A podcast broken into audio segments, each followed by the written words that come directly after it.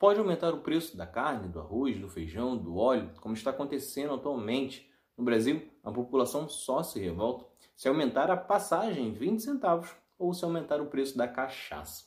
Claro que isso é brincadeira, mas em 1660 ocorreu sim por aqui a revolta da cachaça. É Pilatos lá na Bíblia quem nos diz, e também faleceu por ter pescoço o infeliz autor da guilhotina de Paris. Em 1660, a Câmara dos Vereadores do Rio, contrariando as ordens da coroa, resolveu liberar a produção de cachaça na capitania. A coroa era contrária porque queria garantir lucros com as vendas de bebidas portuguesas nas colônias.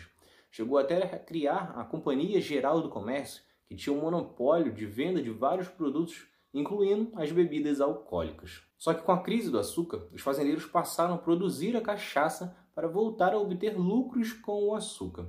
O governo do Rio de Janeiro então decide liberar e cobrar impostos em cima dessa produção. Acontece que isso reduzia ainda mais os lucros, que já eram baixos, e os fazendeiros, junto do povo da freguesia de São Gonçalo da Amarante, hoje cidade de São Gonçalo, se revoltaram em novembro de 1660 contra a cobrança e foram até a Câmara da Capitania exigir o fim dela e a devolução do que já havia sido pago e com apoio de alguns soldados, eles prenderam o governador em exercício, Tomé de Souza Alvarenga, e nomearam Agostinho Barbalho, que foi logo substituído pelo irmão Jerônimo Barbalho.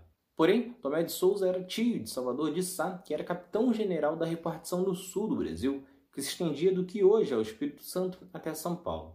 Ele então pediu reforços da Bahia e chegou com as tropas no Rio de Janeiro no início de abril de 1661 e conseguiu pegar os revoltosos de surpresa e com isso eles sequer ofereceram resistência. Salvador de Sá ainda assim montou uma corte marcial e condenou todos os rebeldes à prisão e Jerônimo Barbalho à morte por enforcamento para servir de exemplo e desencorajar outras tentativas de rebelião.